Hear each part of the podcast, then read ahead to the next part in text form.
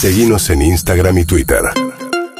Arroba Urbana Play FM. Bueno, y hoy empiezan las mínimas, las máximas llamas de invierno, como nos anticipó Jopo aquí en nuestro hemisferio, o en la Argentina puntualmente, en Buenos Aires más puntualmente, vamos a tener una máxima de 14, vamos a entrar ya en un clima más de invierno, pero el hemisferio norte está pasando unos calores que ni te cuento. Fabricio Ballarini, biólogo investigador del CONICET, buen día, Fabri. ¿Cómo andan? Muy buen día.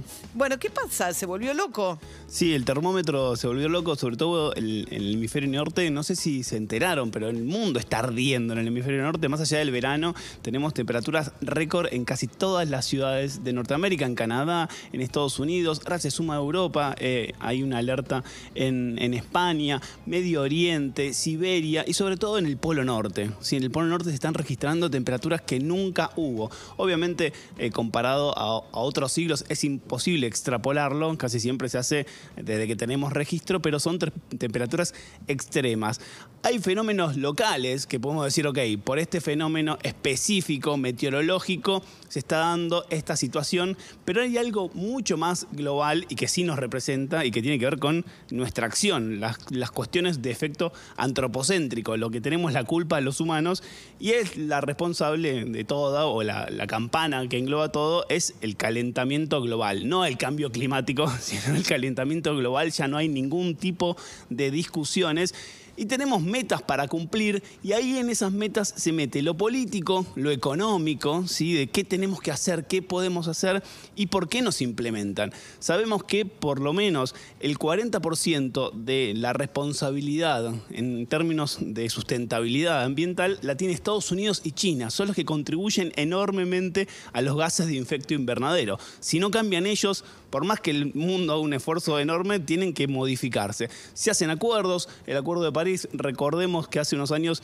Trump había dicho que no lo iban a cumplir, ahora con la nueva gestión se empezaron a mejorar las cosas, pero lo que establece el Acuerdo de París es que de acá a bastante poco, ¿eh? no es que te lo digo dentro de, de, 200 años, tenemos que mantener el aumento de la temperatura, o sea, que no aumente mucho más de 2 grados con respecto a la era preindustrial, o sea, antes de la revolución industrial. ¿En qué valores estamos? Estamos en 1,5, por lo cual estamos bastante excedidos. Así que la meta que se puso el mundo es bajar las emisiones de gases de efecto invernadero.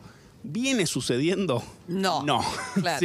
De acá al 2030, o sea, la vuelta de la esquina, tienen que bajar entre un 7 y un 11%. Bueno, con respecto al año pasado, que habíamos dicho, no sé si recuerdan, pero la pandemia va a hacer que nos haga mejores, que la industria frene. Bueno, siguieron subiendo eh, los gases de efecto invernadero. Así que, ¿qué tienen que hacer los países? ¿Qué tenemos que hacer nosotros? ¿Qué podemos hacer en conjunto? Acá va unas medidas un poquito quizás redundantes, pero necesarias para reforzar. Siempre tenemos que tener en cuenta que estos cambios son políticos, ¿sí? Y tienen un trasfondo económico, así que tenemos que, desde la sociedad, empujar un poco para que se puedan cumplir. Obviamente, incorporar energías renovables, o sea, ah. tanto sea eólica, eh, solar, intentar generar ese tipo de políticas. Hay tres puntos muy importantes a tener en cuenta. El primero tiene que ver con el transporte, ¿sí? Tratar de fomentar el uso del transporte público y de las bicicletas en las ciudades es fundamental. Por otro lado, mejorar para vos, María, los autos, tratar de tener autos mucho, más, mucho más nuevos, con más con mejor tecnología para que contrario, no, no, no, no molesto a nadie, no hago gas, no, no, no. No, es, tu auto genera más. Claro, genera mucho más combustión. Claro. Tiene 20 años, está Por eso mismo. No jode a nadie. No, que lo voy a cambiar si está nuevo. No te sientas Vas al punto verde, te tratás de hacer la buena ciudadana y por otro lado la, la, la, arruinás. Por la espalda. Una de, negro. Así que bueno, trata de, no te digo cambiar el auto, pero bueno, hacer las verificaciones. Por otro lado, a nivel industrial, usar tecnologías mucho más limpias. Esto es reemplazar el combustible fósil, tratar de tener políticas de reciclado. A veces las industrias no lo tienen, sobre todo en la cuenca Matanza, imagínense cómo es el, el tema. Y tratar de hacer eficiencia económica. Cuanto más tecnología se utilice, muchísimo mejor, porque la comunicación hace que las cosas funcionen mucho más rápido.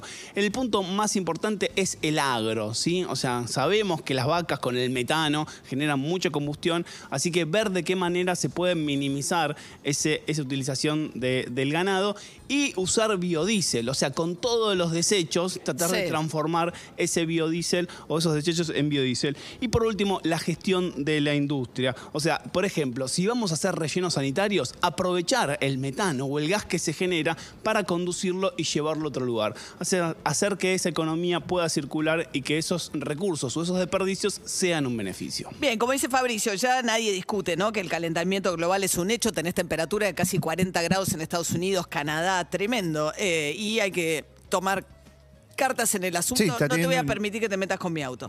Fabricio Ballarini, biólogo, investigador del Te CONICET. pido mil disculpas. Por favor. Urbana Play. 1043